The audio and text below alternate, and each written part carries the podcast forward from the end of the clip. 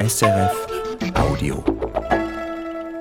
In einem Hinterhof mitten in Zürichs Kreis 4 treffe ich mich hier mit Alain C. Kupper im Hinterzimmer seiner Galerie Kupper Modern. Sie hören Musik für einen Gast. Mein Name ist Hannes Hug. Alain Kupper, wir sind hier umgeben von Kunstbüchern. Die Regale biegen sich durch. Es hat Illustrierte, es hat Fotos an den Wänden hoch aufgeblasen, es hat Schallplatten. Es scheint, ich bin mitten in einem Kosmos gelandet eines Menschen, der sich gerne mit diesen Medien umgibt und selber auch auf eine Art und Weise ein Medium ist, wenn man so will. Ähm, wenn Sie jemand fragt, was machen Sie denn eigentlich in Ihrem Leben? Was machen Sie so beruflich? Was ist Ihre Antwort? Äh, meine Antwort ist, ich mache, ich schaffe Verbindungen zwischen, zwischen Kunst äh, und Kommerz. Aha. Und da gehört selbstverständlich Musik dazu, da gehört Fotografie dazu, Film, da gehört Printkultur dazu. Es gibt letztlich keine Einschränkungen, die notwendig sind, um mich zu definieren. Das würde eigentlich nur einen Schaden anrichten und das würde auch äh, äh, die Aussage verfälschen, weil ich bin ein grundsätzlich neugieriger Mensch und äh, plane so wenig als möglich. In, also Sie wollen die Dinge auf sich zukommen lassen? Auf, soweit es geht schon. In Projekten bin ich sehr exakt und mhm. sehr genau und sehr pünktlich, da ich Pünktlichkeit als höflich betrachte auch. Mhm. Und äh, äh in meiner Ausbreitung bin ich aber chaotisch. Ich, ich breite mich über Musik, über Filme, über Fotografie, über Poesie, über äh, äh, das Feature Dritter in meiner Galerie aus. Also irgendwo gibt es überall Berührungspunkte und dann bleibt ja immer noch die Frage des Geldes mhm. und äh, die beantworte ich durch Arbeit. Sie haben ja vorhin die Verknüpfung von Kunst und Kommerz äh, ins, ins Feld geführt. Sie haben 2008 den Eidgenössischen Kunstpreis gewonnen und wurden da als Brückenbauer zwischen der Hochkultur und des Undergrounds äh, an, angepriesen. Das klingt ja alles auch so ein bisschen an, als wären Sie, wie Sie gesagt haben, auch ein Ermöglicher äh, von Dingen. Und Sie haben äh, gesagt, Musik, Malerei, Print, Fotografie, Gestaltung, Grafikdesign sind ja alles auch analoge Techniken. Es, es, scheint mir schon, es ist Ihnen wichtig, dass es haptisch ist. Am Schluss schon, aber äh, äh, mir ist egal, mit welchem Medium äh, die Sache entsteht. Meine Arbeiten, die sichtbar werden, nachher haptisch sichtbar werden, entstehen sehr oft im Computer. Mhm. Ich werde oft gefragt, mit was filmst und fotografierst du? Ich habe dazu einen Slogan irgendwann entworfen, der heißt äh, I like cameras with which you can make phone calls. Ah, okay. Das, das heißt, mein Telefon ist, ist äh, mein Hauptwerkzeug. Das haben Sie aber nicht gesagt, bevor das Smartphone erfunden war. Nein, das sage ich seitdem ich Ein mit Smartphone. dem Smartphone Eben. fotografiere mhm. und ab und zu telefoniere. Und, und äh, ich denke, das ist äh, auch nicht relevant, wie die Dinge entstehen. Ich habe keine nostalgische Sentimentalität und ich habe überhaupt kein Interesse, erkannt zu werden als jemand mit einem Atelier-Mythos, den Computer, den Sie hier sehen, äh, äh, den Bildschirm, an diesem Bildschirm entstehen experimentelle Filme und an diesem Bildschirm schreibe ich auch teure Rechnungen.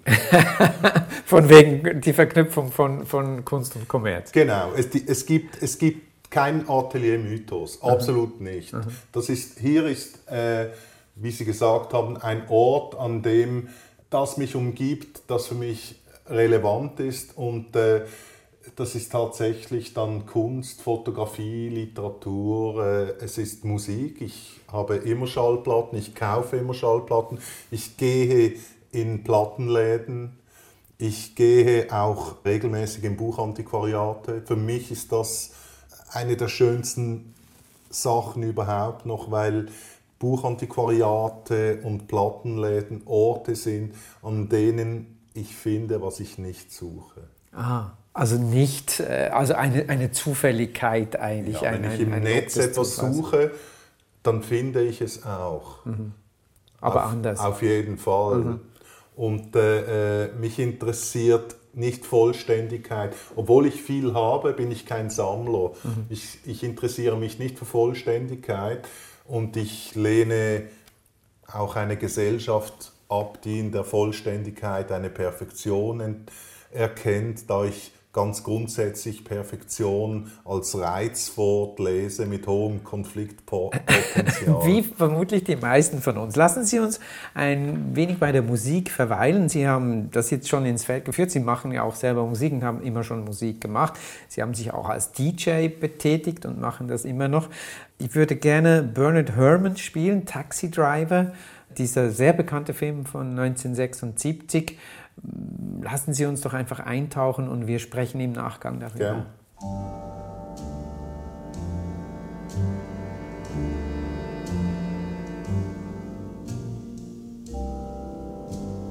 May 10th. Thank God for the rain, which has helped wash away the garbage and the trash off the sidewalks. I'm working long hours now, six days a week, sometimes seven days a week. It's a long hustle, but it keeps me real busy. I can take in three, three fifty a week, sometimes even more when I do it off the meter. All the animals come out at night buggers, queens, fairies, dopers, junkies, sick, venal. Someday a real rain will come and wash all this scum off the streets. I go all over. I take people to the Bronx, Brooklyn. I take them to Harlem. I don't care. Don't make no difference to me. It does to some. Some won't even take spooks. Don't make no difference to me. Each night when I return the cab to the garage, I have to clean the back seat. Some nights I clean off the blood. Twelve hours of work and I still can't sleep. Damn. Days go on and on. They don't end. All my life needed was a sense of some place to go. I don't believe that one should devote his life to morbid self-attention. I believe that someone should become a person like other people.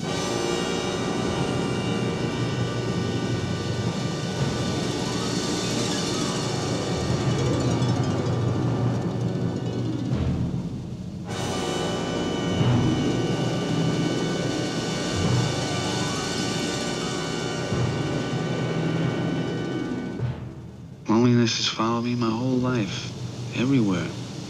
In bars and cars, sidewalks, stores, everywhere.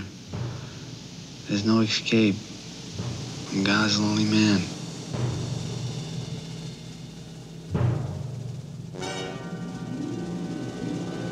June 8th. My life has taken another turn again. The days move along with regularity over and over. Then suddenly, there is change.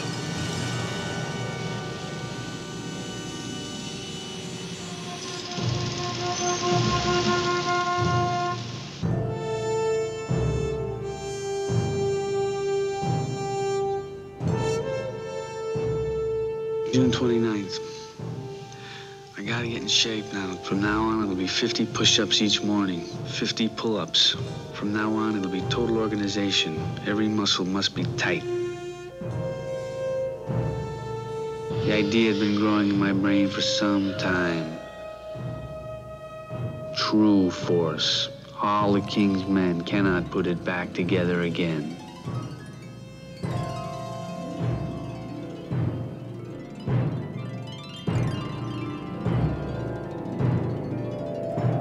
You talking to me? You talking to me? You talking to me? Well, then who the hell else are you talking to? Talking to me?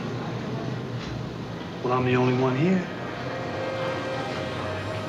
Who do you think you're talking to? Oh, yeah? Huh? Okay.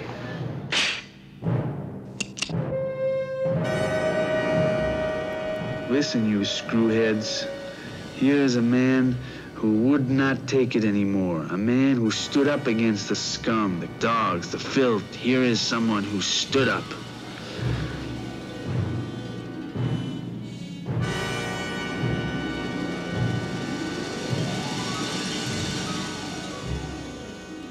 Now I see it clearly. My whole life is pointed in one direction.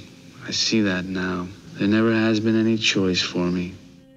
Diary of a Taxi Driver aus dem Film Taxi Driver. Sie hören Musik für einen Gast mit Alain C. Kupper, Künstler, Galerist, Grafiker, Musiker, DJ, ein Gesamtkunstwerk eigentlich, Alain Kupper.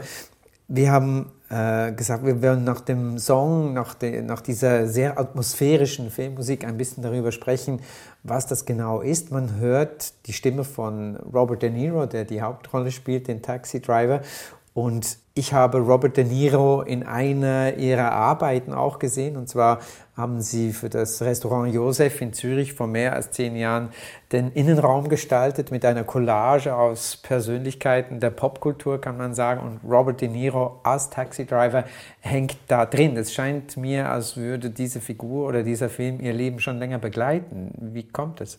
Ja, eigentlich ganz einfach. Ich meine, Taxi Driver hat alle beeinflusst meiner Generation. An also kann man vielleicht sagen, Sie sind Jahrgang 62. Genau, genau. Das heißt, Sie sind jetzt 61 Jahre alt. Genau. Und äh, in Basel, wo ich hauptsächlich aufgewachsen bin, äh, äh, war der Film wahrscheinlich auch an anderen Orten war er omnipräsent.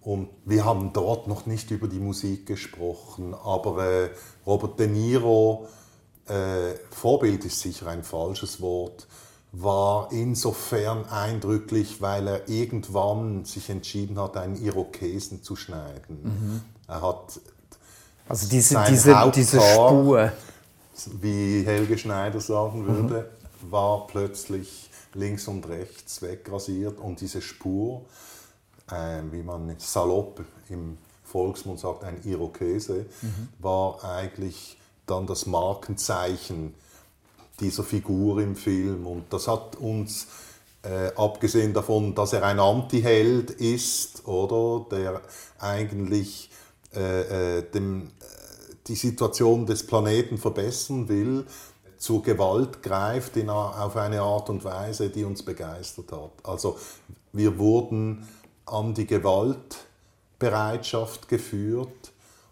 ohne sie zu hinterfragen. Mhm. Die, die, der Irokese gilt ja als äh, die Punk-Frisur, wenn man so will. Also das, da kommt dann vieles zusammen, glaube ja, ich. ich. In dem Moment eher nicht, das kam dann später, aber nicht viel später, das ist richtig, mhm, oder? Mhm. Aber äh, ich denke, äh, die Ästhetik der Gewalt in diesem Film mit Jodie Foster, Prostitution. Meine Schwester war eine Prostituierte in Basel übrigens. Mhm. Und, äh, äh, Sie sagen das jetzt so, was bedeutet das für Sie? Ja, das bedeutet der kleine Bruder einer Frau zu sein. Sie ist leider gestorben, äh, kürzlich, mhm. äh, die ein ziemlich radikales Leben geführt hat äh, in einem Land, das äh, sich gar nicht in dieser Art präsentieren will. Karl-Heinz Weinberger hat vielleicht der Fotograf, das, der Fotograf mhm. das Bild relativiert, mhm. dieser Probensteiz, dieser Probensteiz, als er mhm. gezeigt hat, Moment mal, da gibt es ja eine Subkultur, von jungen Menschen, die tragen Lederjacken und abgeschnittene Jeansjacken mhm. und mhm. äh, äh, äh, die trinken Bier am Tag und fahren Motorrad ohne Helm etc. etc. Und ich war der kleine Bruder, war stark involviert natürlich auch in dieser Rock-Szene. Tax, um, um zu Taxi Driver zurückzukommen, äh, der Look war schon das Thema. Der Look der Gewalt, der Idealismus eines Einzelkämpfers. also ich gegen den Rest der Welt? Gegen den Rest der Welt. Mhm. Und der Rest der Welt war Harvey Keitel, war die Prostitution, war äh, Missbrauch quasi. Haben Sie sich denn so gefühlt, Sie gegen den Rest der Welt zu dieser Zeit? Fühle ich mich heute noch. Ah ja, aber damals. Ja, habe ich. Vielleicht auch, weil wir von unserer Herkunft her geprägt waren. Meine Mutter ist, äh, war, ist leider auch gestorben kürzlich, äh, aus Madagaskar. Und äh, äußerlich hat sich das natürlich sehr deutlich gezeigt. Bei mir weniger als bei meiner Schwester. Meine Schwester war sicher konfrontiert mit einer Art von Mikrorassismus in dieser Zeit. Also Fremdheit, ein, ein, Ja, ein, ein anderes auf- eine- Bild. genau, einfach äh, auffällig werden über Äußerlichkeiten, oder, für die man letztlich nichts kann. Und äh, äh, für sie war, um das vielleicht kurz zu erwähnen, äh, diese Großfamilie der Rocker sicher der, der Befreiungsschlag, weil man dort nicht gefragt wurde, woher kommst du, wohin willst du. Und wo waren Sie denn zu Hause? Und ich war äh, Oder Zu wo haben Sie sich im- zu Hause gefühlt? So? Ich habe mich eigentlich in Basel zu Hause gefühlt. Ich war zu der Zeit im Gymnasium am Kohlenberg. Mein Weg führte dort am Barfüßerplatz vorbei. Ich war äh, zwischen Funk und Punk. Also ich war genau in dem Alter, als äh, äh, Funk in den Clubs wichtig wurde und das hat mich zum Tanzen gebracht und Punk kam quasi gleichzeitig und das hat etwas anderes mit mir gemacht. Es hat mich wie alle anderen aufgewühlt und hat neue Gedanken generiert. Also das heißt, Körper und Geist wurden gleich beansprucht und es gab die Clubs, in denen schwarze Musik lief, zu der haben wir getanzt. Und dann kam die neue Energie, Punk, da gab es äh, vor allem die Katakombe, dann der Totentanz. Ich nenne den Club jetzt, der Funk-Club war das Fairy Tale. Ich habe Funk wegen Punk nie im Stich gelassen. Und sie haben sich auch gefunden dann beide, Ich, oder? ich würde sagen, das referiert ja auch ein bisschen zu der nächsten Wahl, Suicide, das Duo Alan Vega, Martin Reff. Ähm, wir spielen Ghost Rider. Das ist ja auch diese Zeit, das ist ja auch eine Art äh, Dekonstruktion, es ist aber äh, auch Tanzmusik, also Rick Ocasek von, von den Cars äh, hat das erste Suicide-Album produziert. Wie kam es denn zu dieser Musik bei, bei Ihnen? Ja, Basel hatte eine gewisse Zeit eine sehr, sehr innovative Szene, die früh Berührungspunkte geschaffen hat mit Dingen, die aus New York kamen. Und diese Brücke Basel-New York, die gab es ganz sicherlich. Also es gab Bert Presser, der hat das Village Cry gemacht, ein, eine Zeitschrift, später Flitz Flying Magazine. Dann gab es Karl Laszlo, auch ein New York Insider, der die Bunkerszene, Boros, Victor Bockris, äh, Lou Reed, letztlich Patti Smith auch kannte und äh, äh, auch in Basel war, von aus Basel war. Das, dann gab es Jean-Christophe Ammann, der die Kunsthalle geleitet hat. Das war für uns unglaublich inspirierend. Und Suicide wurde irgendwo importiert nach Basel. Die Quelle kann ich nicht mehr sagen. Vielleicht war es Musik aus London, das wir natürlich immer gehört Die haben. Sendung auf damals DRS2, Ah, noch genau. bevor es DRS3 gegeben Genau, und Also- Suicide ist zwar nicht aus London, aber ich, denk, ich glaube, London ist, war dort einfach ein Begriff, der relativ dehnbar war. Und mich hat es dann irgendwo erreicht, irgend in, einem, irgend in einer Wohnung, an einem Ort. Und ich, mir war sofort klar, dass ich hier weitersuchen muss. Gut, wir hören uns Suicide an, Ghost Rider.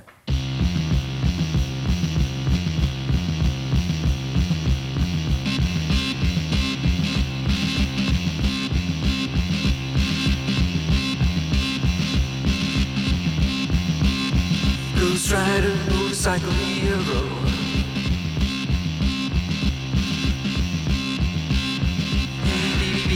he's a looking so cute. Sneaking round, round, round in a blue jumpsuit.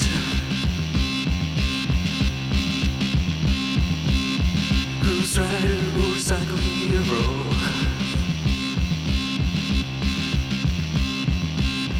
Beep, beep, beep, beep, he's a blazing away.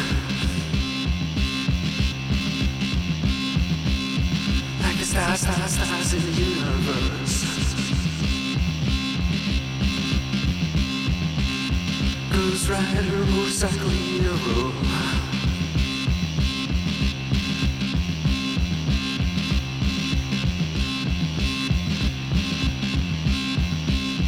Beep, beep, beep, he's screaming the truth.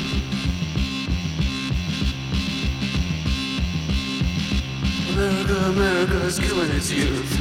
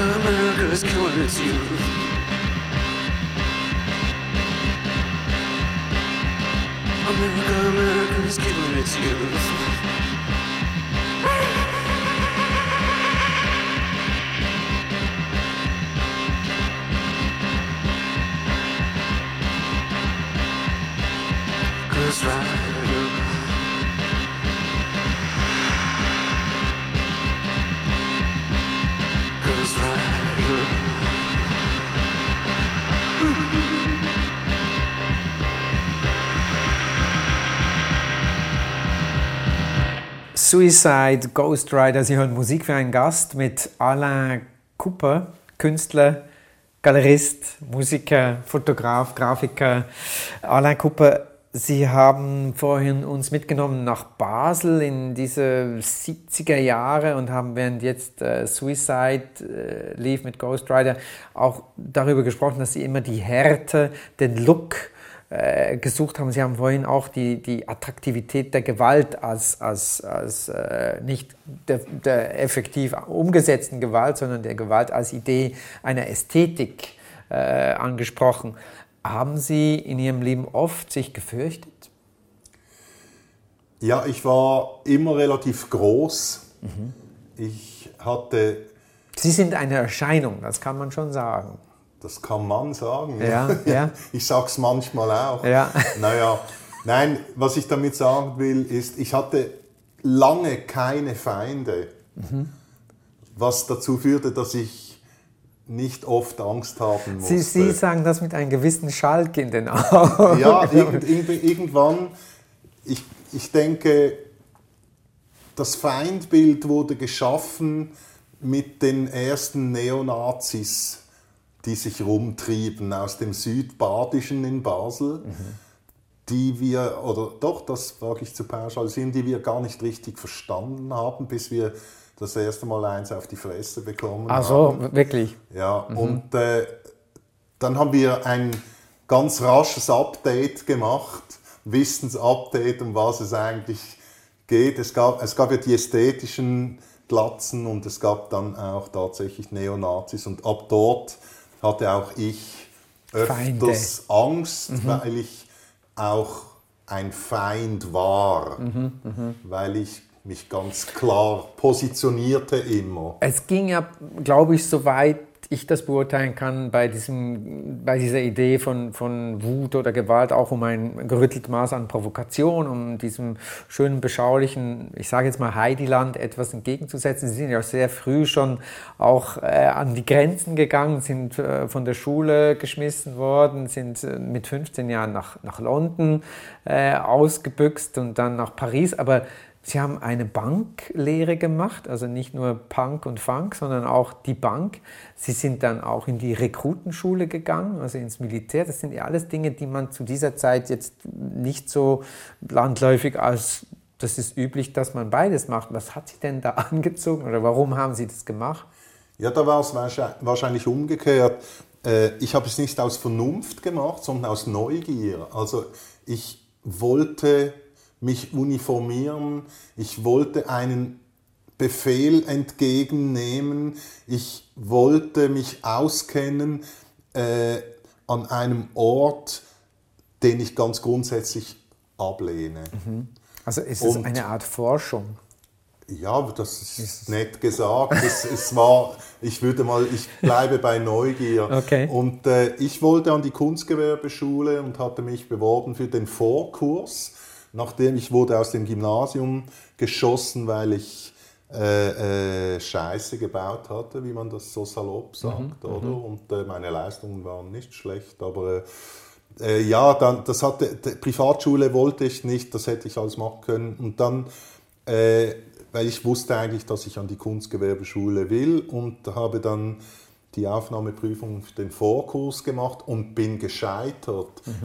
Und mir wurde abgeraten, mich auch nur in die Nähe eines kreativen Berufs zu begeben. Also rückblickend gesehen eigentlich das Beste, was Ihnen und uns äh, passieren Ja, konnte, weil ho- doch ein betrachtliches Övre äh, geschaffen haben über all die Jahre, aber vermutlich in dem Alter auch eine Kränkung. ja, eine große Kränkung und auch äh, ein- eine Motivation, einfach noch mehr my way zu gehen. Also äh, hatte ich irgendwo ein Programm gestartet, das quasi äh, äh, sich komplett distanzierte vom ursprünglichen Plan und weil ich ein Zahlenflair habe und mich immer auch für Wirtschaft interessiert hatte, Also da kommen die Experimentalfilme und die teuren Rechnungen Ge- wieder zusammen. Genau. Äh, äh, und ich wusste von meinem Vater, dass er mir eine Banklehre organisieren könnte. Habe ich ihm gesagt, ja, komm, ich mache eine Banklehre beim Bankverein damals noch. Und das hat mir auch ziemlich Spaß gemacht, muss ich sagen, zwei Jahre lang. Und dann habe ich es auch dort wieder verkackt. Also das, das klingt ja, als hätten Sie sich nicht allzu lange an... Sie mussten sich dann reiben, oder warum? warum? Ja, ich, ich, ich, im Moment habe ich, das, habe ich mich nicht als Provokateur gesehen. Ich, ich habe vielleicht auch versucht, mich irgendwo zu normalisieren in, im Sinne eines Lebens, äh, äh, in dem durch Geld vieles möglich wird, das ich nicht erreichen konnte, äh, weil ich abgelehnt wurde jedes Mal, wenn ich mich dort beworben hatte, wo ich wirklich sein wollte, nämlich in der Kunstwelt, in der gestaltenden Welt, oder? Also hat man, oder haben Sie das Gefühl gehabt, ich gehöre da nicht dazu, ich komme da gar nicht hin und haben darum sich dann auch irgendwie sicher, zur Wehr gesetzt? Trotz Ja. war ganz sicher mit dabei. Ja, Oder? Und okay. Trotz ist für mich äh, immer noch ein Motor für vieles. Also es macht mir immer noch Freude, trotzig zu sein. Und sagen, nein, Und- ich, bin nicht, ich bin nicht dieser Meinung. So, Ja, ich, ich sehe äh, den Widerstand äh, als eine der letzten Mystiken, auch wenn er in die falsche Richtung führt, ab und zu. sehr schön. Ähm, lassen Sie uns über Can It Heat sprechen, On the Road Again. Wie referiert dieses Stück, dieses Stück Musik zu Ihrem Leben? Ja, ich meine, klar, On the Road Again, Jack Kerouac etc. Ich will es gar nicht so fest daran festmachen, weil ich kannte Jack Kerouac noch gar nicht. Als ich aber Kenneth Heat hörte, Kenneth Heat hatte mir, vor allem Alan Wilson, der Sänger mit seiner Kopfstimme, hatte mir eine Stimmung ausgelöst, die, ich würde mal so sagen, als ich Black Sabbath und Kenneth Heat hörte, hat meine Mutter angefangen, sich Sorgen um mich zu machen. Auch da wieder hat es Ihnen gefallen, dass man sich Ja, äh, das, äh, den Kopf Ken- zerbricht über Ken- Kenneth Heat hatte dort, als es für mich sehr aktuell war, das war sehr früh, weil ich hatte eine ältere Schwester, die das gehört hat, äh, hatte etwas Konspiratives, hatte ein, ein, eine Motivation, sich Drogen anzunähern auch. Und ich, diese Art von Musik war für mich komplett neu. Es hatte etwas Orientalisches und es hatte ganz klar diese Codes des klassischen Südstaaten-Blues, dieser, diesen, dieser Roots, dieser afroamerikanischen, die für mich überhaupt am allerwichtigsten sind in der Musik. travel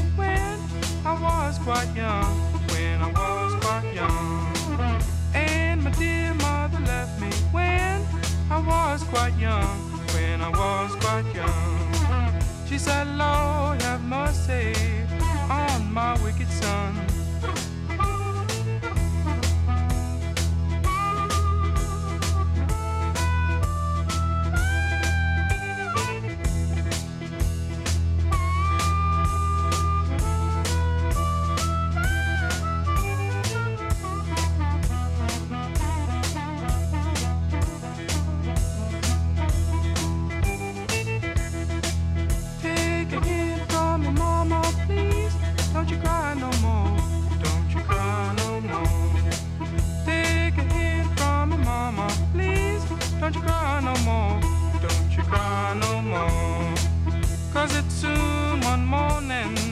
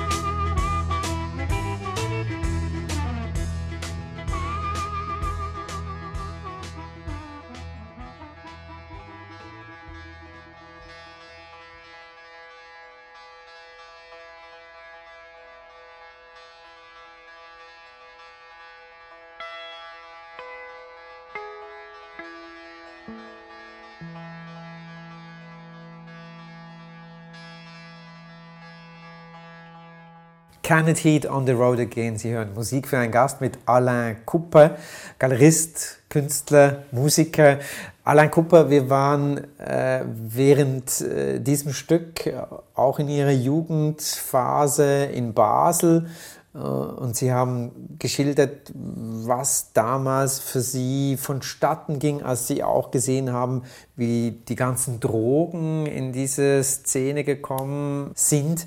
Das hat Sie nicht unbedingt äh, abgestoßen, sondern eher angezogen, oder?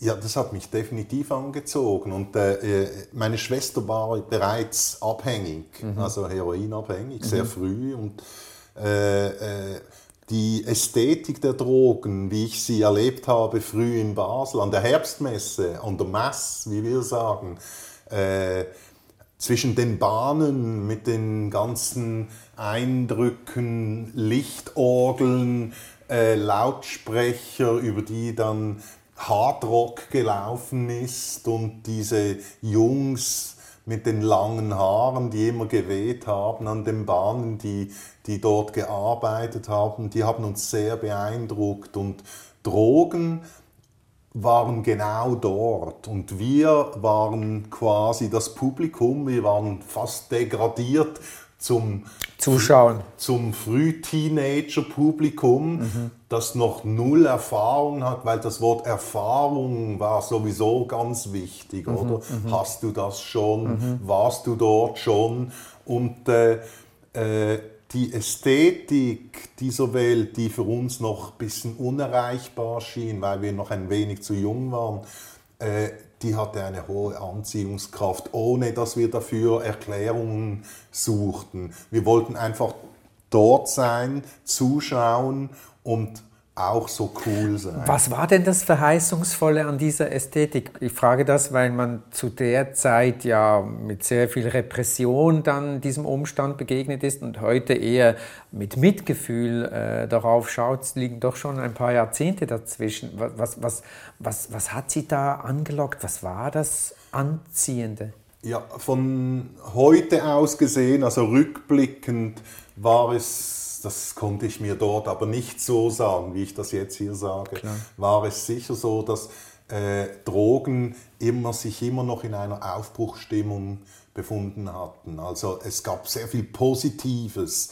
Äh, äh, es gab Songs, die sich mit Drogen befassen. Es gab in der deutschen Hitparade Juliane Werding, die gesungen hat am Tag, als, Als Conny Kramer Kramer starb. Das hat uns eher motiviert, Drogen zu konsumieren, als uns davor irgendwo abgeschreckt. Das heißt, äh, äh, die Verführung kam von uns selbst. Wir haben uns gefüttert mit allem Möglichen, das uns zur Verfügung stand. Songs, abgeschnittene Jeansjacken, äh, in diesen Club, nicht in diesen. Äh, lange wach bleiben, Musik, immer Musik hören, äh, Musik als Maßstab nehmen für Handlungen auch. Aus dem sind dann auch unsere ersten Bands entstanden. Sie haben eine Band gehabt, die hieß Tessin. Genau, und meine allererste Band war eine KV-Band Ah. mit, äh, mit einer heute Frau, die hieß, wenn ich mich richtig erinnere, Francis. Und die hat, ich, die, wir fanden uns irgendwie nett.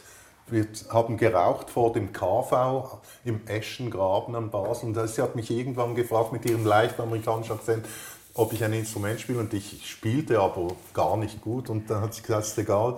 Und, ihre, und sie hat gesagt, ich habe eine Band, die heißt Frozen Flash. Ah, okay. Und das war mein allererstes Mal, dass ich eine elektrische Gitarre eingesteckt habe und irgendwas, ich kann mich nicht mehr erinnern, gespielt habe, versucht habe, hinten, hintenher zu hinken, äh, äh, was die anderen bereits eingeübt hat. Sie haben äh, vorhin erwähnt, äh, der Punk und der Funk, die haben sich bei Ihnen nicht äh, ausgeschlossen. Da kam noch die Bank äh, dazu. Und äh, jetzt haben Sie sich von Betty Davis Funk ausgesucht. War das zu dieser Zeit auch etwas, was Sie gehört haben oder haben Sie das erst später dann kennengelernt? Oder was ist Betty Davis Funk in Ihrem Leben? Nein, Betty Davis äh, äh, äh, habe ich im Fairy Tale Club. Es, ich denke, der Club hat es verdient, dass ich ihn namentlich erwähne. Zum ersten Mal gehört und äh, äh, die Härte dieses Songs, das war neu. Und äh, die Atmosphäre, die der Song kreiert hatte, muss ich vorstellen, das Fairy Tale hatte am Sonntagnachmittag äh, äh, eine Art Jugenddisco, in die wir, durften dort auch hin. Und ich war ja dort immer noch sehr jung, oder? Äh, und äh, der Song hat ein Gitarrenriff, das, ist, das hat einen so metallischen Sound und hat einen, einen so dermaßen harten Anschlag. Das hat uns umgehauen. Und dann kommt sie mit ihrer Stimme und besingt alle wichtigen Ikonen des Blues und des Souls in dem Song auch. Der Song hat mich zum Tanzen gebracht.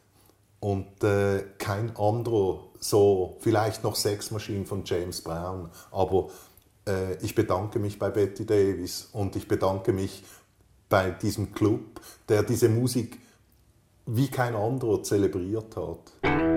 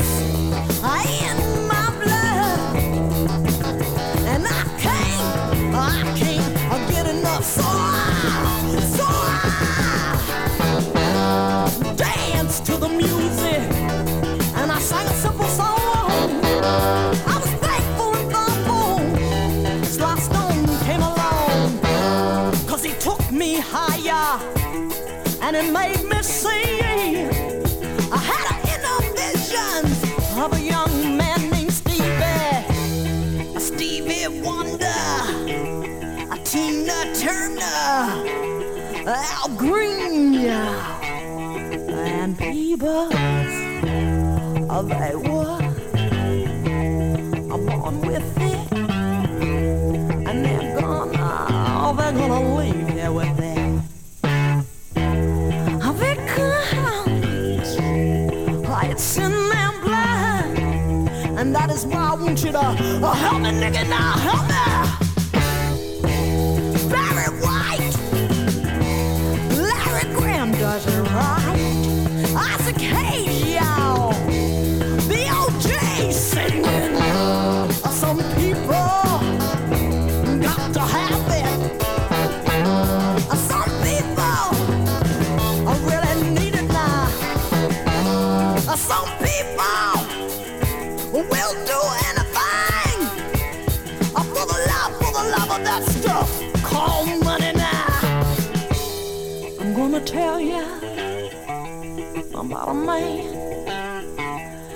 Had a lot of feeling wow, in his hands, and his name was uh, Jimi Hendrix, y'all. Jimi Hendrix. Oh, what's his name? Uh, he can make that on guitar. Uh, he can make that on guitar talk now. Uh, he can make that on guitar sing. Uh, Jimmy, yes, he could. He could make it do anything, anything. He used to say, Foxy, lady. He used to say, Oh, Betty,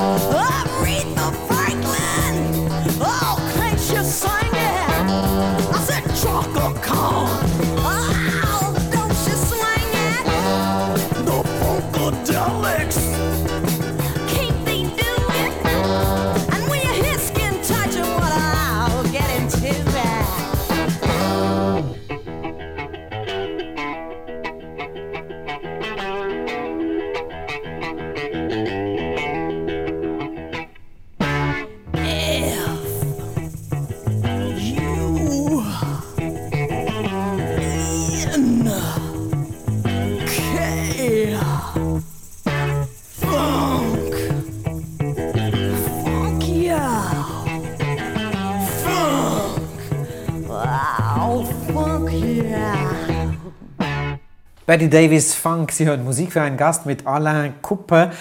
Alain Kupper, wir haben vorhin über die Zeit in Basel, über die Ausstrahlungskraft der Drogen gesprochen, über die Disco-Zeit, über das Ausgehen. Sie selber haben dann auch einiges ausprobiert, so viel ich weiß.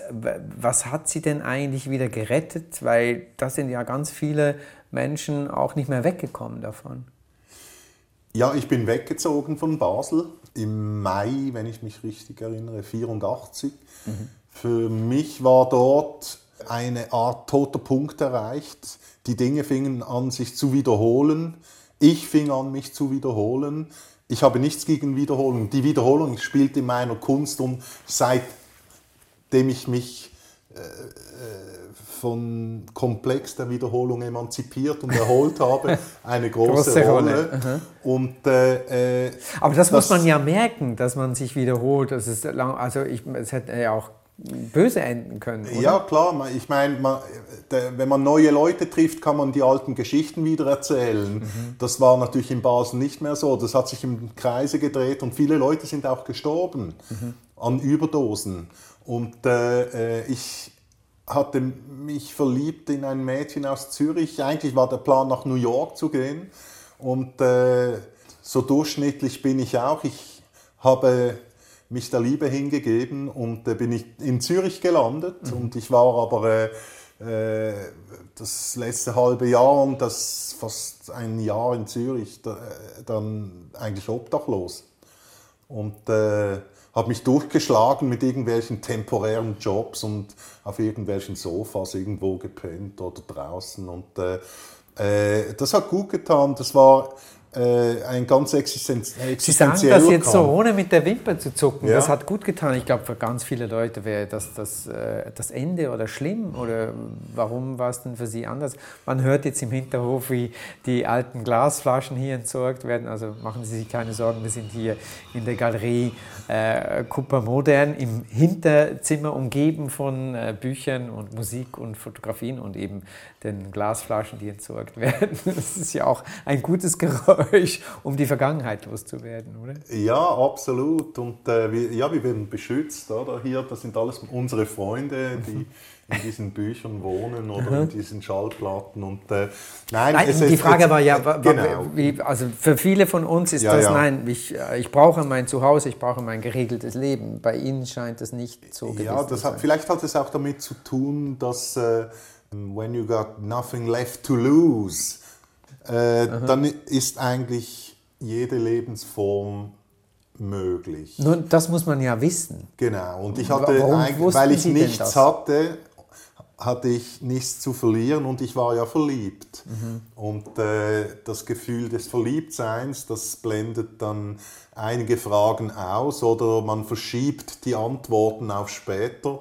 Und äh, das habe ich auch gemacht. Und äh, jetzt sind wir hier äh, 2023 und äh, das heißt, ich bin jetzt äh, relativ lang hier und habe äh, irgendwo einen Weg gefunden, mich weiterhin durchzuschlagen. Es hat sich nicht viel geändert in der Strategie.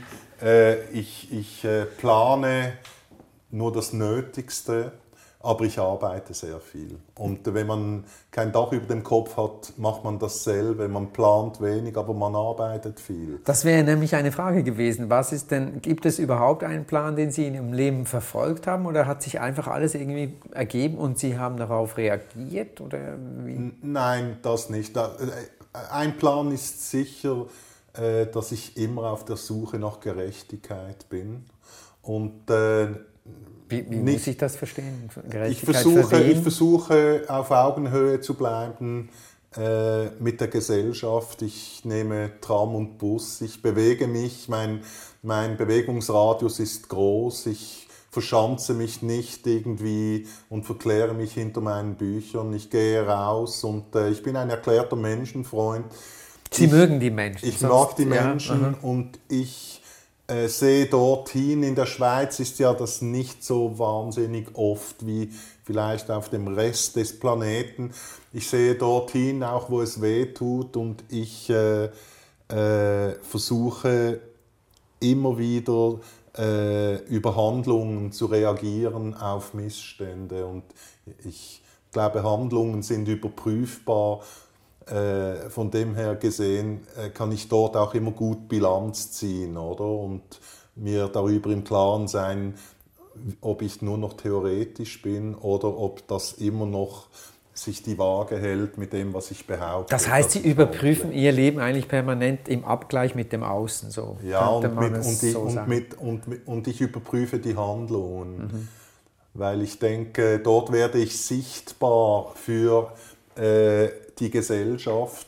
Drum auch dieser Ort. Ich meine, dieser Ort gehört nicht mir. Also diese Galerie Diese. Galerie jetzt, oder? Und Die- darum vermutlich auch die Kunst. Genau, und die Entscheidung, Kunst als Vehikel zu nutzen, das ist für mich die einzige Möglichkeit, äh, tief zu gehen, ist in der Kunst und in der Musik. Ich möchte zu Ihrem letzten Musikwunsch kommen. Es ist Television Marquee Moon von 1977, gilt als die wegweisende Platte des Post-Punk. Äh, Welche Rolle spielt sie in Ihrem Leben? Ähm, Marky Moon war ganz sicher eines der Stücke, wenn nicht das Wichtigste, das die Ästhetik von Punk gefiltert hat und in den Pop geführt hat, ohne Punk zu verraten. Also Punk als Begriff war gar nicht irgendwo relevant für Television. Television war ja die erste Band, die im CBGBs gespielt hat. Diesen bekannten in, Club. In, in New York, genau. Und äh, alle Punks in Basel haben Television gehört, die, die ich kannte, und hatten ihre Attitüde auf das Stück projiziert, auch ich. Aber für mich war es das Stück, das in den Clubs lief, wo man getanzt hat, weil Marky Moon ein grooviges Stück ist und es passt gut in ein Set, das eigentlich Rhythm Blues ist oder das äh, Disco Funk ist. Und das ist die Magie des Stücks. Es ist sehr lang. Es hat ein langes Gitarrensolo, untypisch für Punk eigentlich.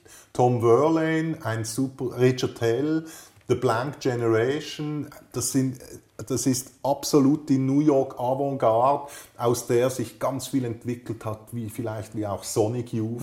Oder Talking Heads. Oder Talk, ja, Talking Heads waren ja auch bereits da, aber ein bisschen anders von der Ästhetik her. Und, äh, und äh, äh, darum habe ich es vorgeschlagen für diese Sendung, weil es wirklich eine Brücke schlägt zwischen Tanzkultur und zwischen Aufbruchkultur und politischer Bewegung. Es ist ein Stück, es ist ein Soundtrack, der eigentlich sich gut eignet für mein Leben auch. Vielen Dank, dass Sie Ihr Leben mit uns geteilt haben, Gerne. Ihre Musik uns gezeigt haben. Alain Cooper. Danke auch.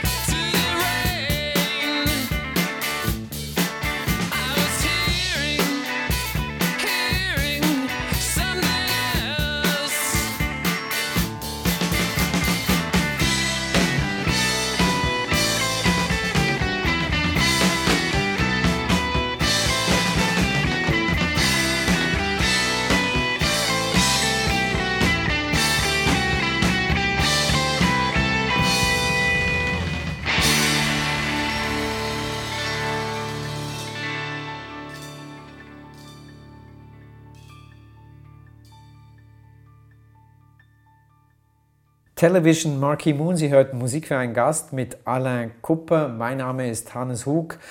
Musik für einen Gast können Sie auch nachhören, weiterempfehlen, verschenken unter srf.ch audio. SRF Audio.